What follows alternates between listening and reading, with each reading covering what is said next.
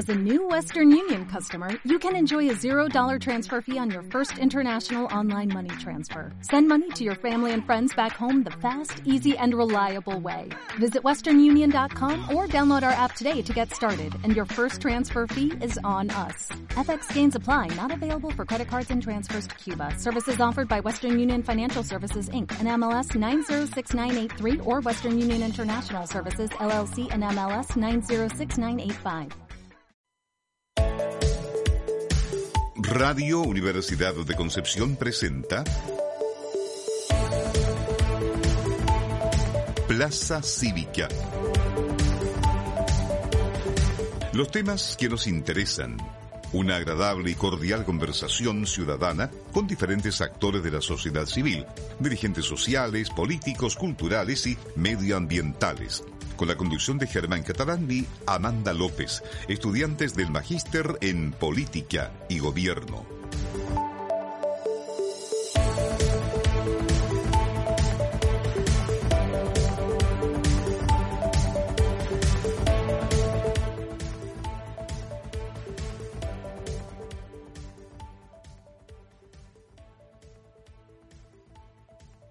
En el Liceo la América a las 9 voté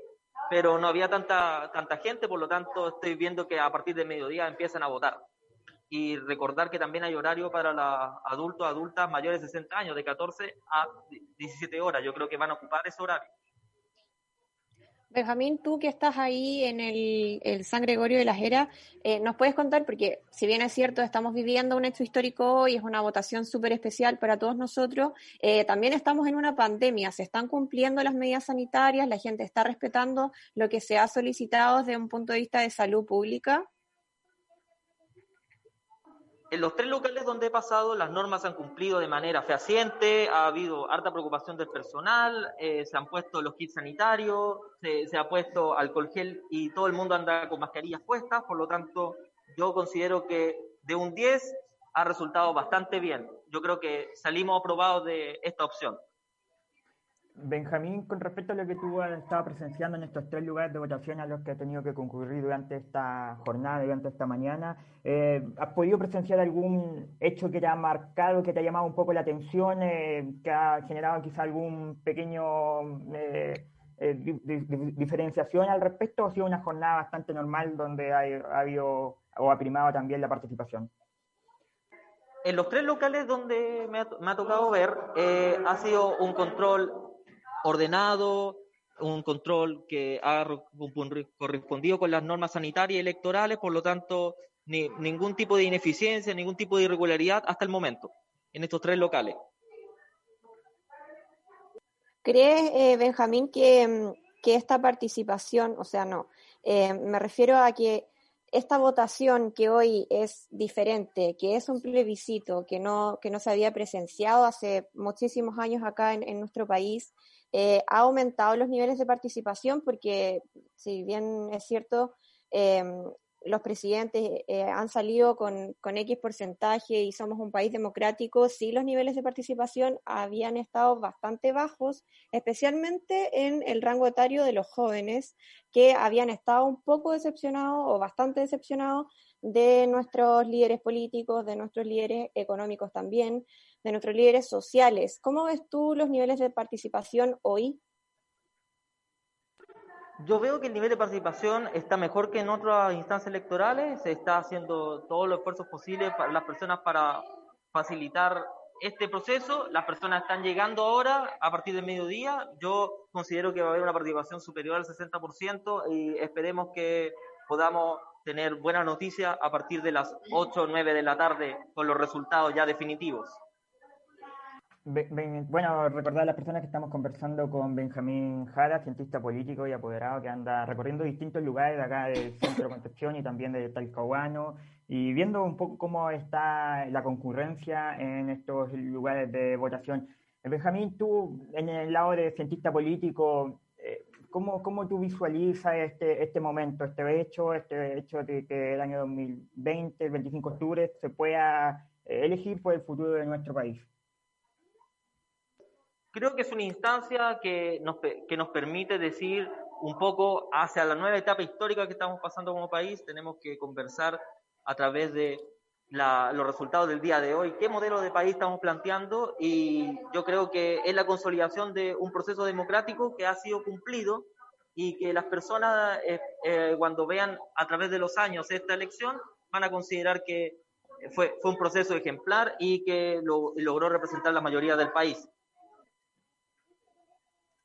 Benjamín, desde ese mismo punto de vista hay diferentes empresarios que, que, han manifestado sus opiniones, han generado harto debate y algunos apuntan a que un triunfo de la prueba puede aplacar, por ejemplo, las manifestaciones sociales que hemos estado viviendo desde el 18 de octubre del año pasado, donde se genera este estallido social eh, llamado por las autoridades, que junto también con la pandemia ha tenido un impacto negativo en, el, en la economía del país, pero por otro lado también están aquellos que sostienen que un triunfo de la prueba finalmente puede terminar generando aún más incertidumbre em, porque no conoceríamos el impacto que pueden tener estos nuevos contenidos de, una constitución en el modelo económico en el caso de que ganara esta opción. ¿Cómo lo ves tú desde el punto de vista del análisis de la ciencia política? Te lo planteo de la siguiente manera. Todas las políticas públicas, todas las políticas de desarrollo en este país tienen que probarse. Si no se prueban, solamente son teorías. Por lo tanto, el proceso actual también se encuentra en ese proceso de teoría a la práctica, pero como es un proceso ordenado, llevado por un servicio electoral ejemplar en este país, no habría mayor problema de seguir con este proceso, las elecciones del 11 de abril para la eventual mixta o constitucional y también para las elecciones presidenciales y parlamentarias que vamos a tener el próximo año. Entender que hay más de ocho elecciones, inclusive la de gobernador regional, que se ha hablado poco, y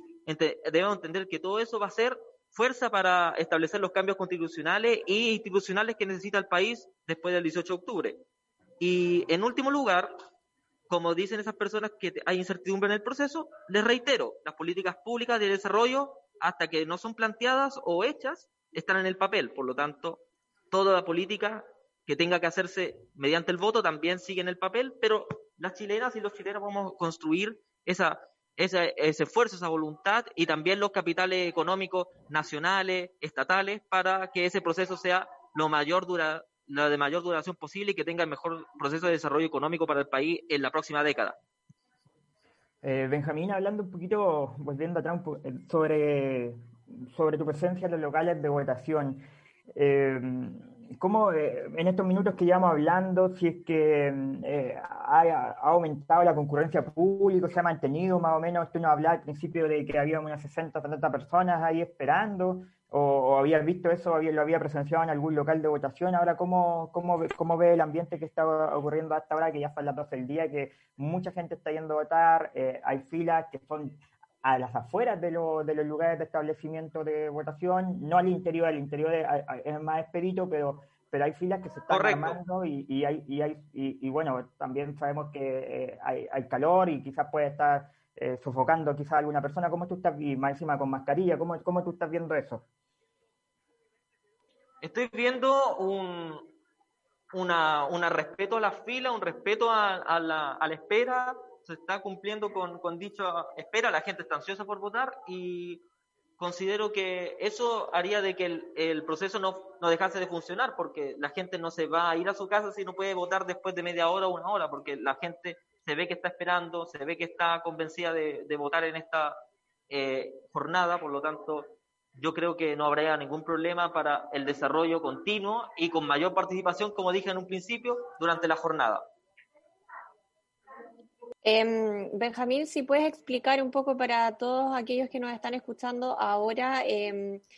¿es real el hecho de que em, existe un horario preferencial para los adultos y adultas mayores que pueden votar desde las 2 a las 5? Hay hartas dudas respecto a esto, algunos creen que es exclusivo. ¿Puedes explicar tú bien cómo funciona esta parte de la votación? Perfecto, yo se lo explico. Es bastante sencillo. De 14 a 17 horas pueden votar mayores de 60 años, pero no solamente por exclusividad, sino que la persona que sea menor de 60 años y quiera votar a esa hora tendrá que esperar en la fila a que todas las personas mayores de 60 años pasen, voten y al final de la fila usted pasaría. O sea, se puede ir a votar de todas formas en ese horario. Pero tendría que ponerse al final de la fila, obligatoriamente. Perfecto. Perfecto. Benjamín, queremos, queremos agradecerte a nombre de Plaza Cívica que hayas podido compartir estos minutos con nosotros. Nosotros sabemos también que estás trabajando en estos momentos, estás, participando ahí de una forma enérgica en este proceso de, de, votación de este plebiscito nacional, así que eh, a nombre de Plaza Cívica queremos agradecer esta instancia de diálogo que hayamos podido compartir en estos momentos y, desearte toda la suerte y el éxito en lo que estás trabajando. Muchas gracias, Germán. Muchas gracias a las panelistas, los panelistas de Plaza Cívica. Esperemos que tengamos una buena jornada y muchas gracias por la invitación, siempre disponible para aportar. Gracias, Benjamín, por, por el espacio que, que pudiste aportarnos acá en el programa. Que tengan buen día y buen domingo. Igual tú. Buenas tardes, Benjamín. Ahí Amanda está Benjamín Jara, cientista político, que Así es, ahí estaba Benjamín Jara, cientista político que hoy está de apoderado en el Colegio San Gregorio Las Heras, donde nos pudo contar un poco el proceso que se está viviendo hoy en este hecho histórico para nuestro país y lo, cómo se, ha vivido, cómo eh, se puede observar la participación ciudadana, cómo ha sido el proceso desde la mañana en diferentes locales de votación. Así que agradecemos harto eh, el espacio que, que pudo entregarnos Benjamín y vamos a seguir eh, con diferentes análisis de acuerdo a lo que está ocurriendo hoy acá en nuestra región.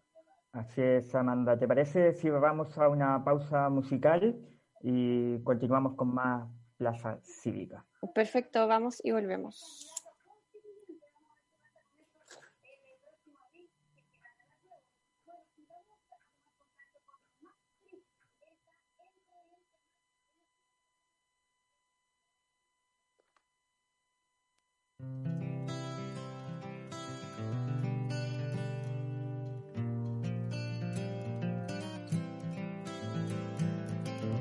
Como la luna que alumbra por la noche los caminos, como las hojas al viento, como el sol espanta el frío, como la tierra la lluvia, como el mar espera el río, así espero tu regreso a la tierra del olvido.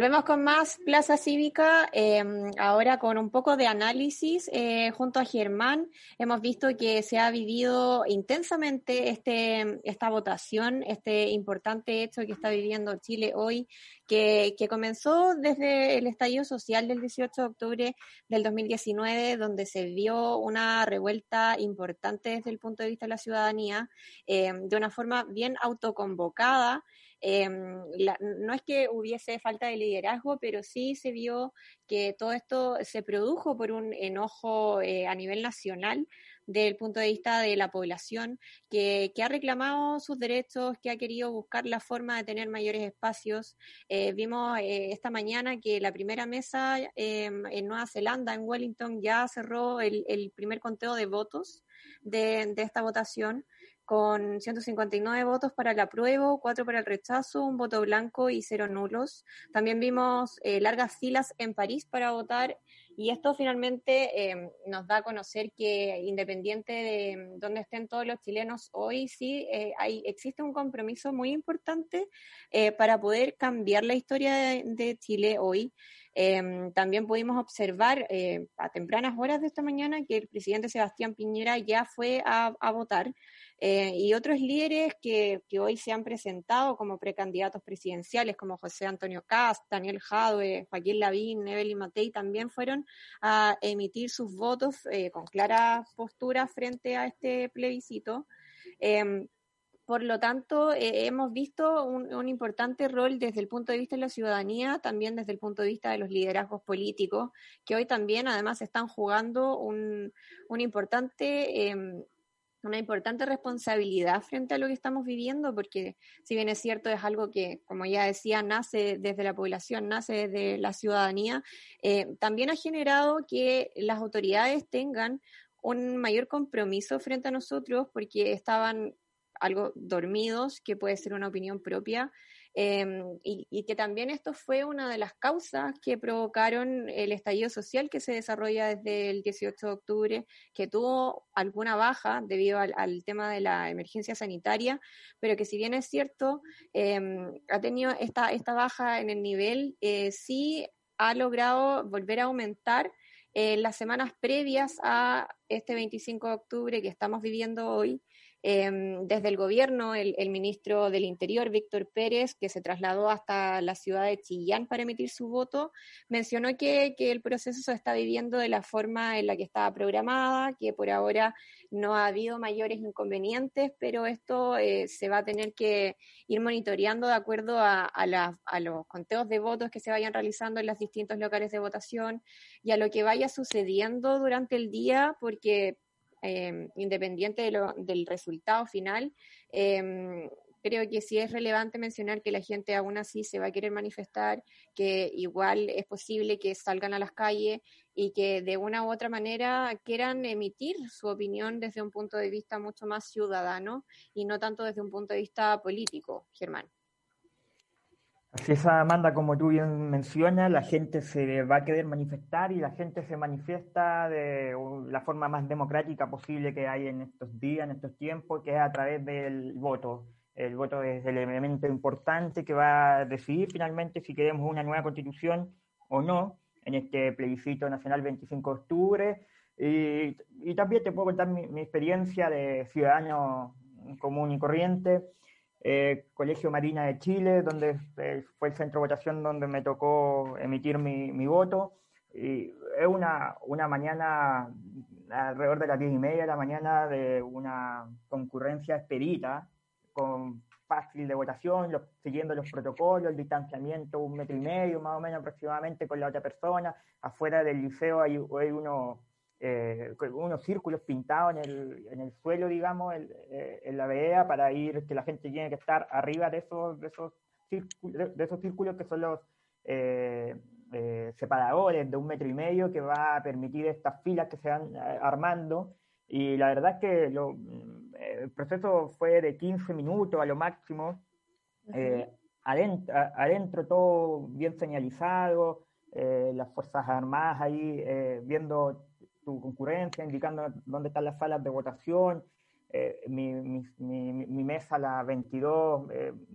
muy expedito el tránsito, todo bastante, bastante rápido. Y además la, la, el ingreso es por un lado y la salida también es por otro, entonces no se, no se, no, no se genera este atochamiento y la gente también está respondiendo, está, la gente está siguiendo los protocolos, está siguiendo el, orden, también, hay muchas personas que también están eh, trabajando para que este, este resultado sea positivo, que no haya nada que se pueda lamentar. Entonces, en esas consideraciones, eh, lo que pude observar eh, durante la mañana es que estuvo bastante bien, como también lo mencionaba Benjamín, que fue, fue una, una mañana tranquila. Eh, eso sí, después como a las 11 de la mañana, porque me quedé afuera un poco, mirando un poco el, el, tema, como el, tránsito de las personas, y, claro, ya después eh, había, una fila de que daba la vuelta al, al liceo. Eh, por lo menos más de 100 personas, más, más de, fácilmente más de 100 personas, y además la fila se ve más grande porque como tienen que respetar este metro y medio, finalmente terminan, terminan siendo una fila, claro, bastante amplia, y extensa, y, y, y, como tú sabes bien que la gente ahora está priorizando más el transporte personal que el público, entonces también se forma este atachamiento vehicular, eh, y, y, se ve como se ve mayor con mayor magnitud este impacto, ¿no? Pero, pero, pero la gente ansiosa, o sea, no, no, no, se veía como que alguien se fuese a salir de la fila y no, no fuese a votar. Aquí lo mismo que dice Benjamín, o sea, la gente está ordenada, sabe que es un momento importante, un hecho histórico relevante que puede jugar los 30, 40 años más de nuestro país, eh, un hecho democrático, inédito también, entonces, no, o sea, la gente va, va a querer participar, lo sabe y está activa, y a las 11 de la mañana era bonito ver y esperanzador que toda la gente allí participando y con ningún signo de, de postura, que eso era algo que también era, era importante, que no, no, se manifestara si que uno está a prueba o rechazo, sino uno fuera a concurrir y, y, a través de su voto va a manifestar cuál es su postura ante, ante el momento histórico que estamos viviendo en este país.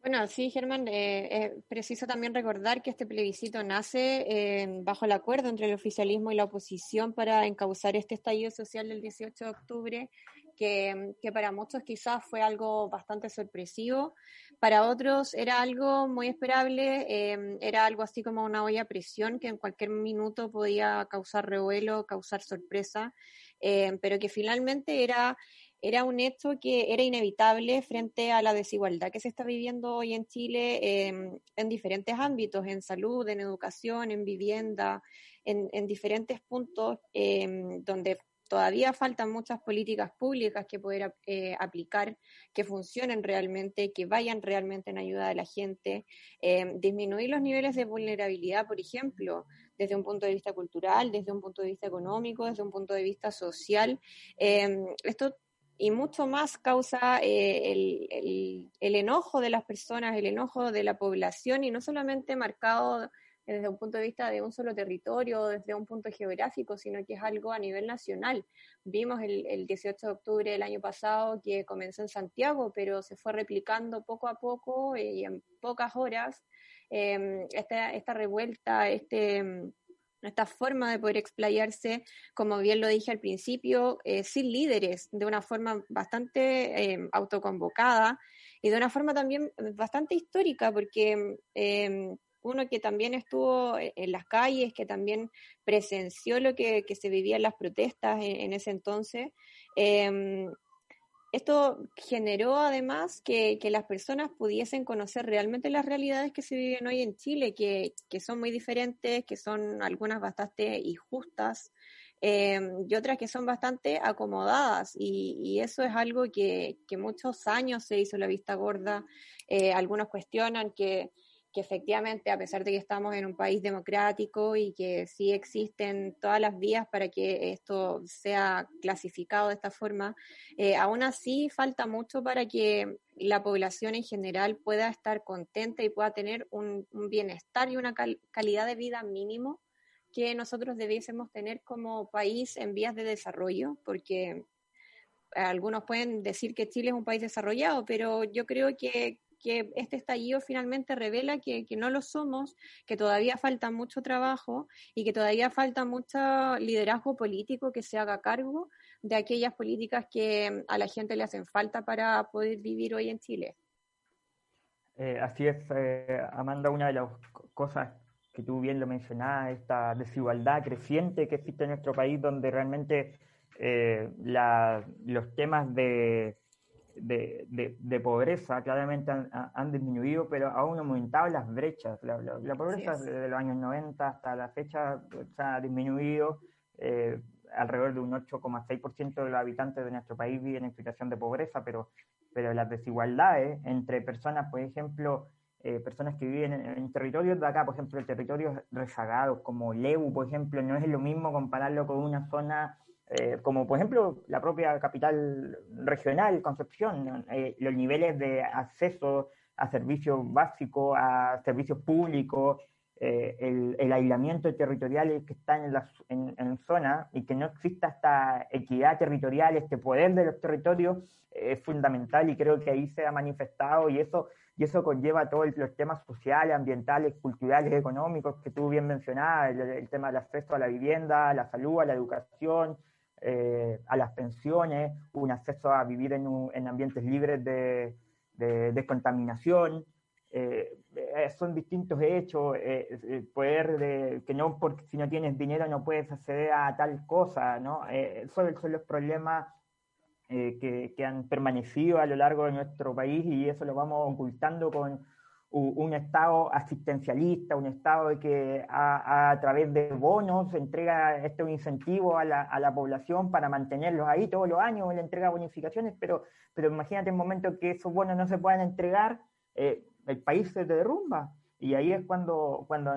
eh, y, cuando pasan hechos, como ejemplo la pandemia, cuando pasan hechos que eh, vienen a poner en jaque este orden, este, este orden establecido, donde aparecen... Eh, problemas que uno no, no, no, no, podía vislumbrar y se da cuenta de que hay gente que, eh, que, se vive el día a día, los, los trabajos se, se fueron perdiendo, aumentó la cesantía y, y, todavía se, y se pidió este 10% eh, del fondo de la FP, ahora se está pidiendo otro más, o sea, ahí se nota que hay necesidad, eh, se sabe que existe eso, pero como habían autoridades que no, que no lo comprendían, que son las la oligarquías de nuestro país no, no puede, eh, ha tenido estas dificultades para poder observar un poco el panorama y tener, eh, generar políticas de desarrollo integral. Y creo que ahí hay un, hay un punto que manifiesta todo esto, como tú bien mencionabas, este estallido social, donde, donde algunos mencionaban eh, no es porque yo no, no, no, porque a mí me falte, sino porque a, a, a, otros a otros no lo tienen, ¿me? Entonces creo que estamos todos en este mismo barco, estamos todos empoderados, estamos todos con este, este auge de crecimiento, de, de que exista un país plurinacional, paritario, eh, descentralizado, donde, donde se entregan pensiones dignas, calidad, etcétera. Entonces, creo que eso detona, detona todo esto y, y, y, genera que la gente también quiera, quiera manifestar y lo va a manifestar hoy con este plebiscito del 25 de octubre, que es un hecho histórico, como ya lo han mencionado muchas personas, más. Así es, Germán, eh, tú lo dijiste muy bien, el punto de la descentralización que, que está muy al debe en nuestro país, el, eh, también el ámbito de, de, la paridad de género, eh, el que todavía no se tome en cuenta a los pueblos originarios como debiera ser, eh, son también parte de, de, todo lo que causó este estallido social, de, de, también de las consecuencias que provocaron esta explosión, por decirlo de alguna forma, eh, que hoy también ha permitido eh, que observemos un aumento en los niveles de participación, que podamos ver el compromiso que ha tenido la población a nivel nacional eh, para ir a las urnas y emitir su su decisión, su opinión, eh, independiente de si quieren votar apruebo, de si quieren votar rechazo, de si quieren la convención constitucional o de si quieren la convención mixta. Eh, todos hemos eh, podido emitir nuestras opiniones de diferentes formas, pero hoy lo importante es que la gente sí está yendo a votar, sí hay largas filas, sí la gente nos está yendo de vuelta para la casa, independiente de que tengan que esperar horas. Eh, lo vimos también en, las urnas desde el extranjero, donde muchos chilenos ya emitieron sus votos, ya hay varias mesas cerradas, eh, también aumentaron los niveles de participación en el extranjero en comparación a la última votación de, las presidenciales que tuvimos. Eh, por lo tanto, todo esto refleja la, importancia de que esto tenía que ocurrir y de que independiente de que a algunos les guste o no les guste lo que ocurre y cómo ocurre, de que algunos puedan condenar la violencia, sí también es bueno que hagamos un análisis hacia atrás y que nos demos cuenta de por qué algunas personas, algunos rangos eh, se tienen que manifestar eh, como se manifiestan hoy. Eh, la violencia no es algo que, mm, que, sea al azar, no es algo aleatorio, eh, es parte del enojo, es parte de la falta de muchas cosas que, faltan en, en, diferentes puntos de la población, eh, especialmente las más vulnerables. por lo tanto, si queremos condenar la violencia, también tenemos que entender por qué nace y de dónde viene. Así es, eh, Amanda, me sumo a tus palabras. Eh, eh, era emocionante ver ahí a la gente que ya estaba votando ayer de nosotros y hoy día 25 de octubre de ellos, cuando estaban votando gente de, Nueva Zelanda. era emocionante ver cómo, cómo se agolpaban. había esa gana de manifestarse, gente que también no están viviendo en nuestro país, pero son chilenos y chilenas que quieren manifestarse y, lo, lo hicieron de una forma espléndida. Y, es lo que uno espera que se replique acá, que todos y todas vayamos a votar, desde, desde el que tiene 18 años a los que son mayores, adultos mayores, y como decía Benjamín, como recordabas tú también, horarios preferenciales para todas las personas que son mayores de edad, y que por supuesto esto se transforme en una fiesta de la democracia, como dicen algunos, y que la gente eh, se manifieste su voto y manifieste como quiere nuestro país. Amanda, ¿te parece si vamos a una pausa musical y volvemos ya con nuestra segunda entrevistada y con más Plaza Cívica? Maravilloso. Vamos entonces a una pausa musical. Te miraba con ojos de amor, tenía tanto amor, o era obsesión hacia arriba. Fuiste el que me enseñó, tanto me enseñó, el que me formó, que ingenua y segura trataba de complacer, de conseguirme tu aprobación y la de otros también. En ese tiempo era otro yo, era otro yo, la que se perdió. Tú me tenías a tu alrededor para acariciar, para agrandarte el ego. Sentía una presión, algo que me ataba. Ahora lo veo con la claridad. Me elegiste porque lo iba a dar. Ya no se trata de ti, no se trata de ti. Sabemos lo que hiciste, yo era tan susceptible, ya no más, ya crecí. Me decías que nadie iba a querer, nadie iba a querer, nadie iba a quererme como tú lo hacías. Y te entregué, te di y te entregué, lo di y lo dejé. Todo que equivocada en creerte porque una vida nueva ya venía, donde me iban a querer.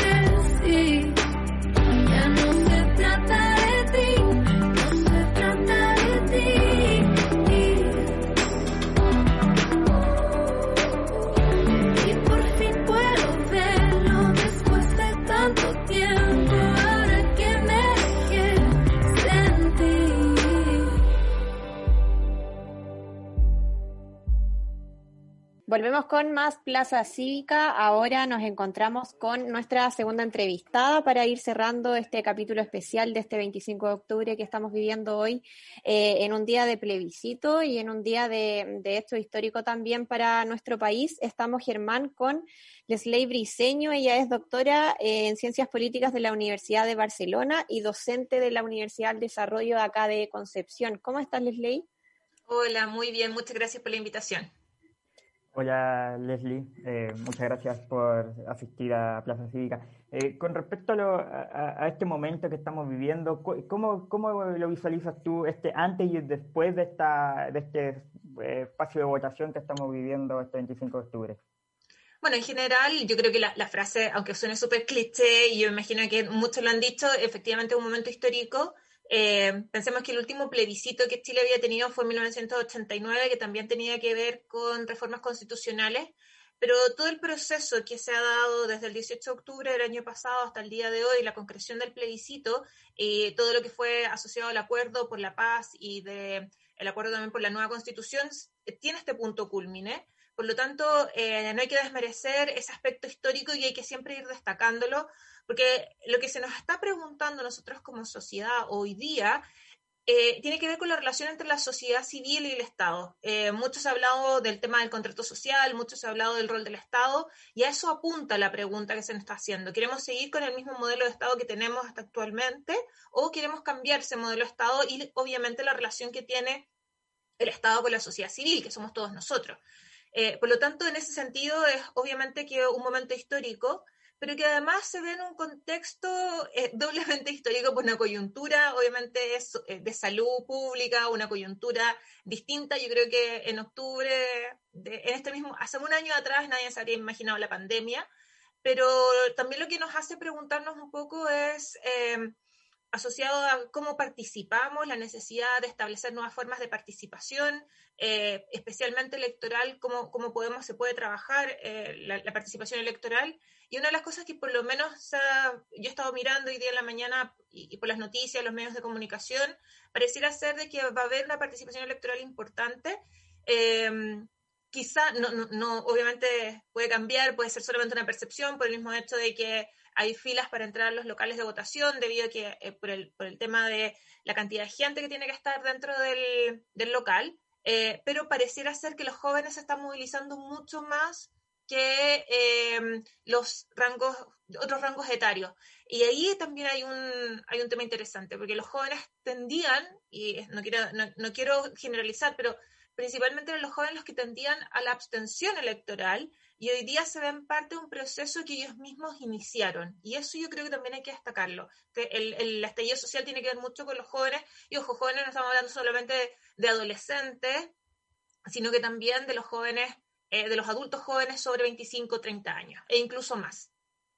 Así es, Leslie. Nosotros estuvimos conversando un poco en el bloque anterior con Germán, haciendo eh, algo de análisis respecto a lo que tú misma estás diciendo. Ahora eh, se ha visto un cambio eh, ejemplar por decirlo de alguna forma, de, que los jóvenes hoy sí están comprometidos para ir a votar a las urnas, para emitir su opinión de una forma diferente. Quizás antes ellos creían o se pensaba mucho que el no votar también era eh, dar una opinión, eh, era una forma de, demostrar el enojo, eh, la impotencia que sentía hacia los líderes políticos, hacia la forma de gobierno, hacia cómo funciona el Estado también acá en Chile. Y hoy vemos que esto ha cambiado. ¿Crees tú que desde, desde hoy que, que, estamos presenciando este hecho histórico para, para, nuestro país, ¿esto va a cambiar? hay que mirarlo eh, con, diferentes, desde diferentes variables, porque efectivamente eh, los plebiscitos no son exactamente igual que las elecciones. El plebiscito es una instancia mucho más transversal, especialmente en el lo que estamos hoy día viviendo. Es un plebiscito donde muchas organizaciones sociales también se han sumado, muchos jóvenes y muchas personas que tradicionalmente no votaban, y ahí también van desde los de los distintos rangos etarios, van a movilizarse porque van a, finalmente quieren emitir un voto frente a una decisión tan trascendental que tiene que ver con el tema de la constitución. Pero eso no necesariamente se va a traducir en un apoyo directo hacia partidos políticos. ¿Ya? Entonces, no necesariamente las próximas elecciones que tengamos, que vienen en abril, recordemos elecciones municipales y de gobernadores, y si es que gana la prueba de miembros de la convención que sea la elegida, ya sea mixta o, eh, constitucional, eh, constituyente, perdón, eh, no necesariamente eso se va a traducir en un apoyo político y eso que va a significar también una mayor participación. Esta, este, este plebiscito, este referéndum, finalmente tiene que ver con un apoyo mucho más transversal, que, que se ha ido despolitizando de a poco. Quizás también eso le juega un poco en contra, especialmente lo que fue la franja, pero en general eh, la sociedad civil está mucho más ávida de participar en este tipo de consultas más que elegir representantes. Entonces, puede ocurrir que efectivamente las próximas elecciones que tengamos, eh, elecciones donde vamos a buscar representantes, donde vamos a elegir a estos representantes, probablemente se haya un aumento de la participación electoral de estos rangos etarios, pero no necesariamente eso se va a traducir así. Eh, ¿Dónde y por qué? Porque eso finalmente los, alcaldes, los concejales, los gobernadores van a estar asociados a partidos políticos y con la desafección política que existe, con esta, em, los, partidos políticos son eh, los, grupos más eh, desprestigiados a nivel mundial, o sea, no solamente en Chile, entonces, no necesariamente se va a traducir en un apoyo y un aumento de la participación electoral a futuro. Y sería ideal que fuese así. O sea, yo creo que sería ideal que efectivamente los jóvenes se manifestaran, o las, no solamente los jóvenes, yo creo que también estamos generalizando. Todas las personas que tradicionalmente no votaban, eh, sería interesante que se dieran cuenta de la importancia en proceso electoral. Mucho se habla de que eh, hay ciertas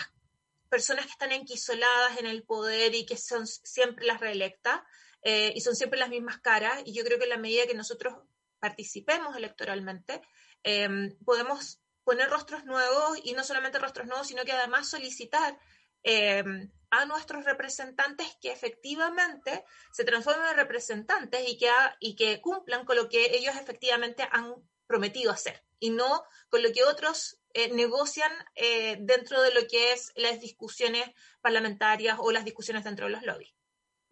Estamos conversando con Leslie Grifeño, quien es doctora en Ciencias Políticas de la Universidad de Barcelona y también docente de la Universidad del Desarrollo. Leslie, con respecto a eso que tú mencionas de lo que va a ocurrir eh, en abril, sean, cual sean las, elecciones, eh, ¿cómo los partidos políticos van, a capitalizar este, este auge de, votaciones, de nuevas eh, personas, nuevas personas que van a ir a votar, que quizás no votaban, que es primera vez que están participando en esto? y, cómo también eh, cómo la gente va a responder, porque a lo mejor uno estaba viendo que el, reciclaje de los políticos, de que se van a tirar a, un eventual proceso constituyente, o, cómo, la gente va, va, a tomar eso, porque a lo mejor puede haber otro estallido social porque la gente no va a querer ver a los mismos de siempre, y cómo vamos a capitalizar eh, o cómo los partidos políticos van a capitalizar este, este auge de personas que quieren ir a, que han votado pero son inorgánicos, que no, no responden a un, partido político, no responden a, al final responden como movimiento. Eh, ¿Cómo, ¿Cómo vamos a lograr eso?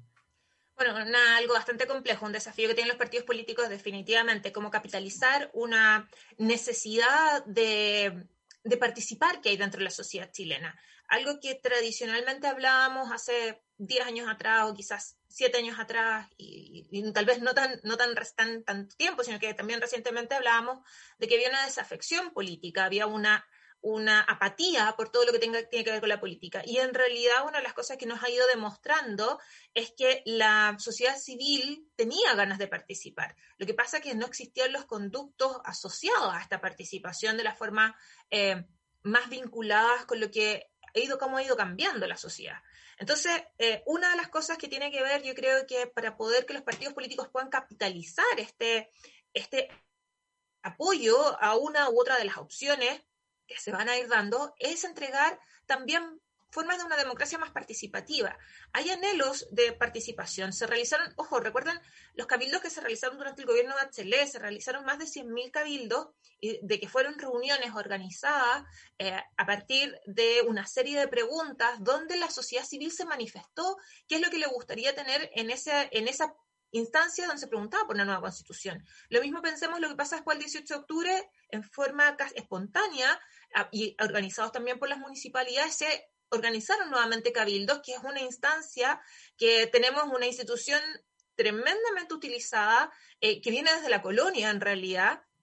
y que viene a ser una, una institución que eh, tiene todavía mucho prestigio. Entonces, ¿cómo lograr capitalizar? Tiene que ver un poco con entregar, de los partidos políticos, obviamente, tiene que un poco entregar mayores instancias de participación, incorporar a la ciudadanía, renovar las élites dentro de los mismos partidos políticos, y eso requiere mayor transparencia de los partidos, requiere mayor democracia entre los partidos, requiere incorporar gente nueva, y obviamente eso también le da, va a dar un nuevo aire a los partidos políticos. Efectivamente, eh, puede ocurrir que la ciudadanía diga, estoy cansado que siempre sean los mismos, estoy cansado o cansada de que en realidad están jugando como piezas de ajedrez, moviendo uno para otro y que ahora ya no puedo ser diputado, entonces voy de alcalde, o voy de senador, o voy en este otro lugar, etcétera. Pero también de nosotros depende eh, dar eh, hacer este proceso de accountability, de, rendir cuentas, de pedir la rendición de cuentas a los partidos políticos. Pero eso se debe principalmente porque tenemos una democracia muy representativa,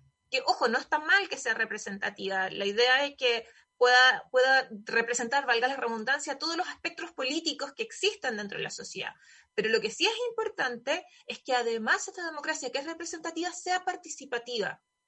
donde tengan mayores, mayor participación, por ejemplo, eh, las minorías étnicas, como por ejemplo también las minorías sexuales, donde también existan instancias de participación, pensemos en instituciones o, que existen ya en la sociedad civil, como las juntas de vecinos, como esto mismo que mencionaba yo recientemente, los cabildos, donde se pueda recoger información, donde no me pregunten una vez cada cuatro años a quién quiero el representante, sino que también donde yo pueda participar en otros procesos políticos como el que estamos viviendo hoy día. Eh, algunas municipalidades lo han hecho con eh, plebiscitos en relación a ciertos temas, pero esos plebiscitos no necesariamente eran vinculantes, entonces daba la sensación de, bueno, pero ¿para qué voy a ir a votar si me van a preguntar y finalmente va a quedar en un número muy bonito y no necesariamente se va a hacer lo que yo quiero? Eh, entonces,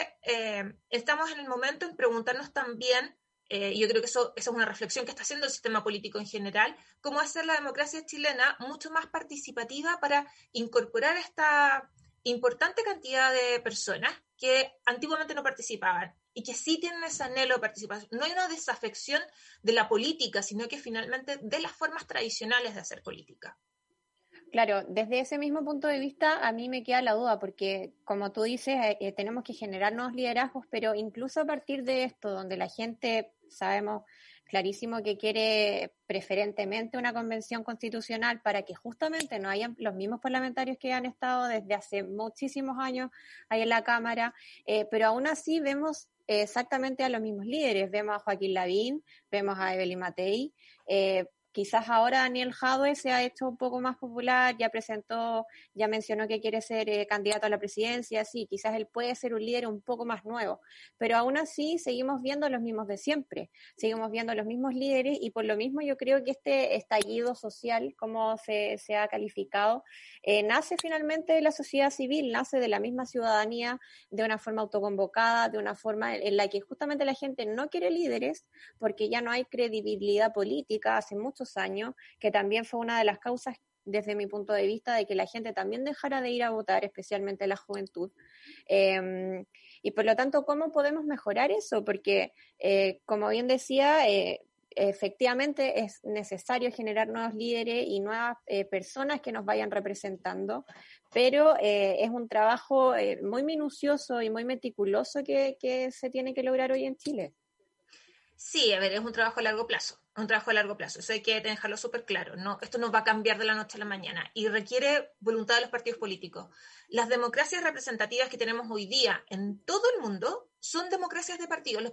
Es imposible pensar la democracia sin el partido político y eso es algo que tenemos que tener súper claro. Eh, porque muchas veces se habla de que no, saquemos a los partidos políticos de la ecuación. Es imposible. ¿Por qué? Porque el Estado, como está concebido, y esto no, es algo que se le ocurrió a un chileno o se le ocurrió a un latinoamericano, sino que es algo que viene hace 500 años atrás, eh,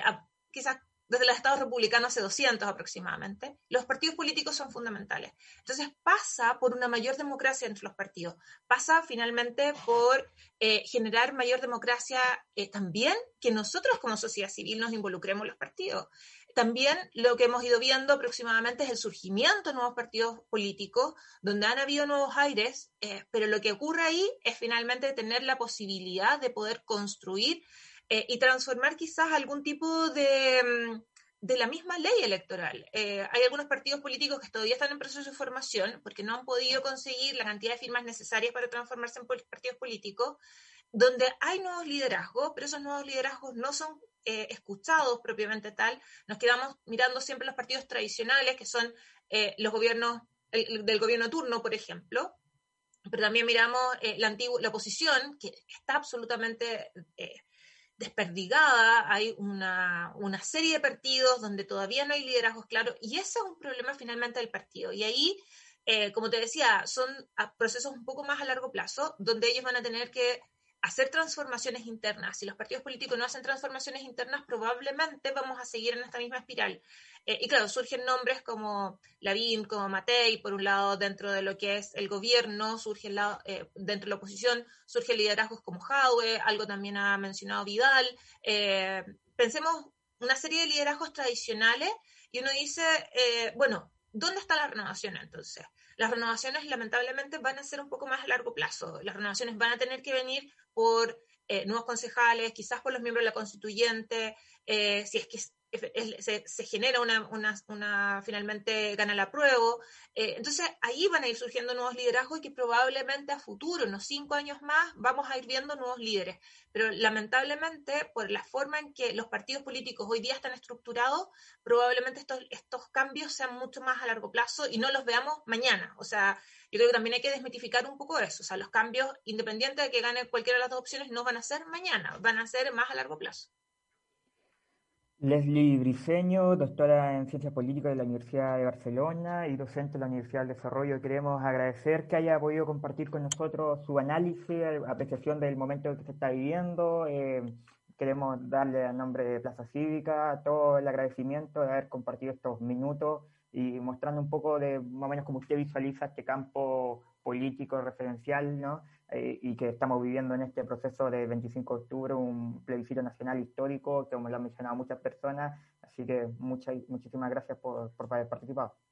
Muchas gracias a ustedes por la invitación y solamente hacer el recordatorio y ir a votar con todas las medidas de seguridad posibles. Muchas gracias, Leslie, por tu, por tu espacio y también por poder hacer un poco de análisis en este día tan importante. Muchas gracias. Amanda, eh, como tú sabes, el tiempo apremia, el programa a una hora, a veces quedamos ahí con los tiempos, pero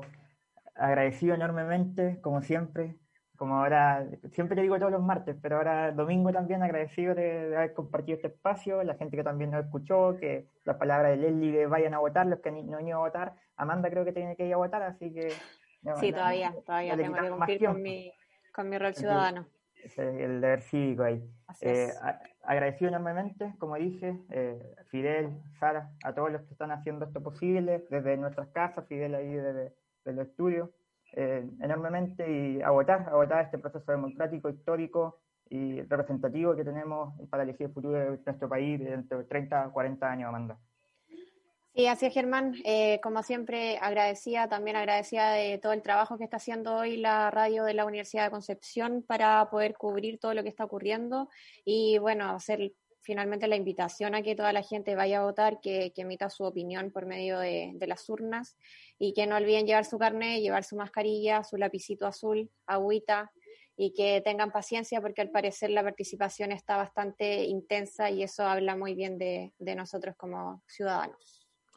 Así es, Amanda. Nos despedimos entonces. Un fuerte abrazo a todos y a todas. Eh, nos reencontramos el martes a las 19 horas en Plaza Cívica y muchas gracias. Nos vemos. Nos vemos.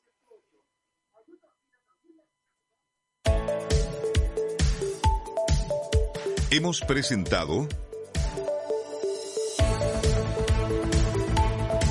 Plaza Cívica una agradable y cordial conversación ciudadana con diferentes actores de la sociedad civil, dirigentes sociales, políticos, culturales y medioambientales, con la conducción de Germán Catalán y Amanda López, estudiantes del Magíster en Política y Gobierno.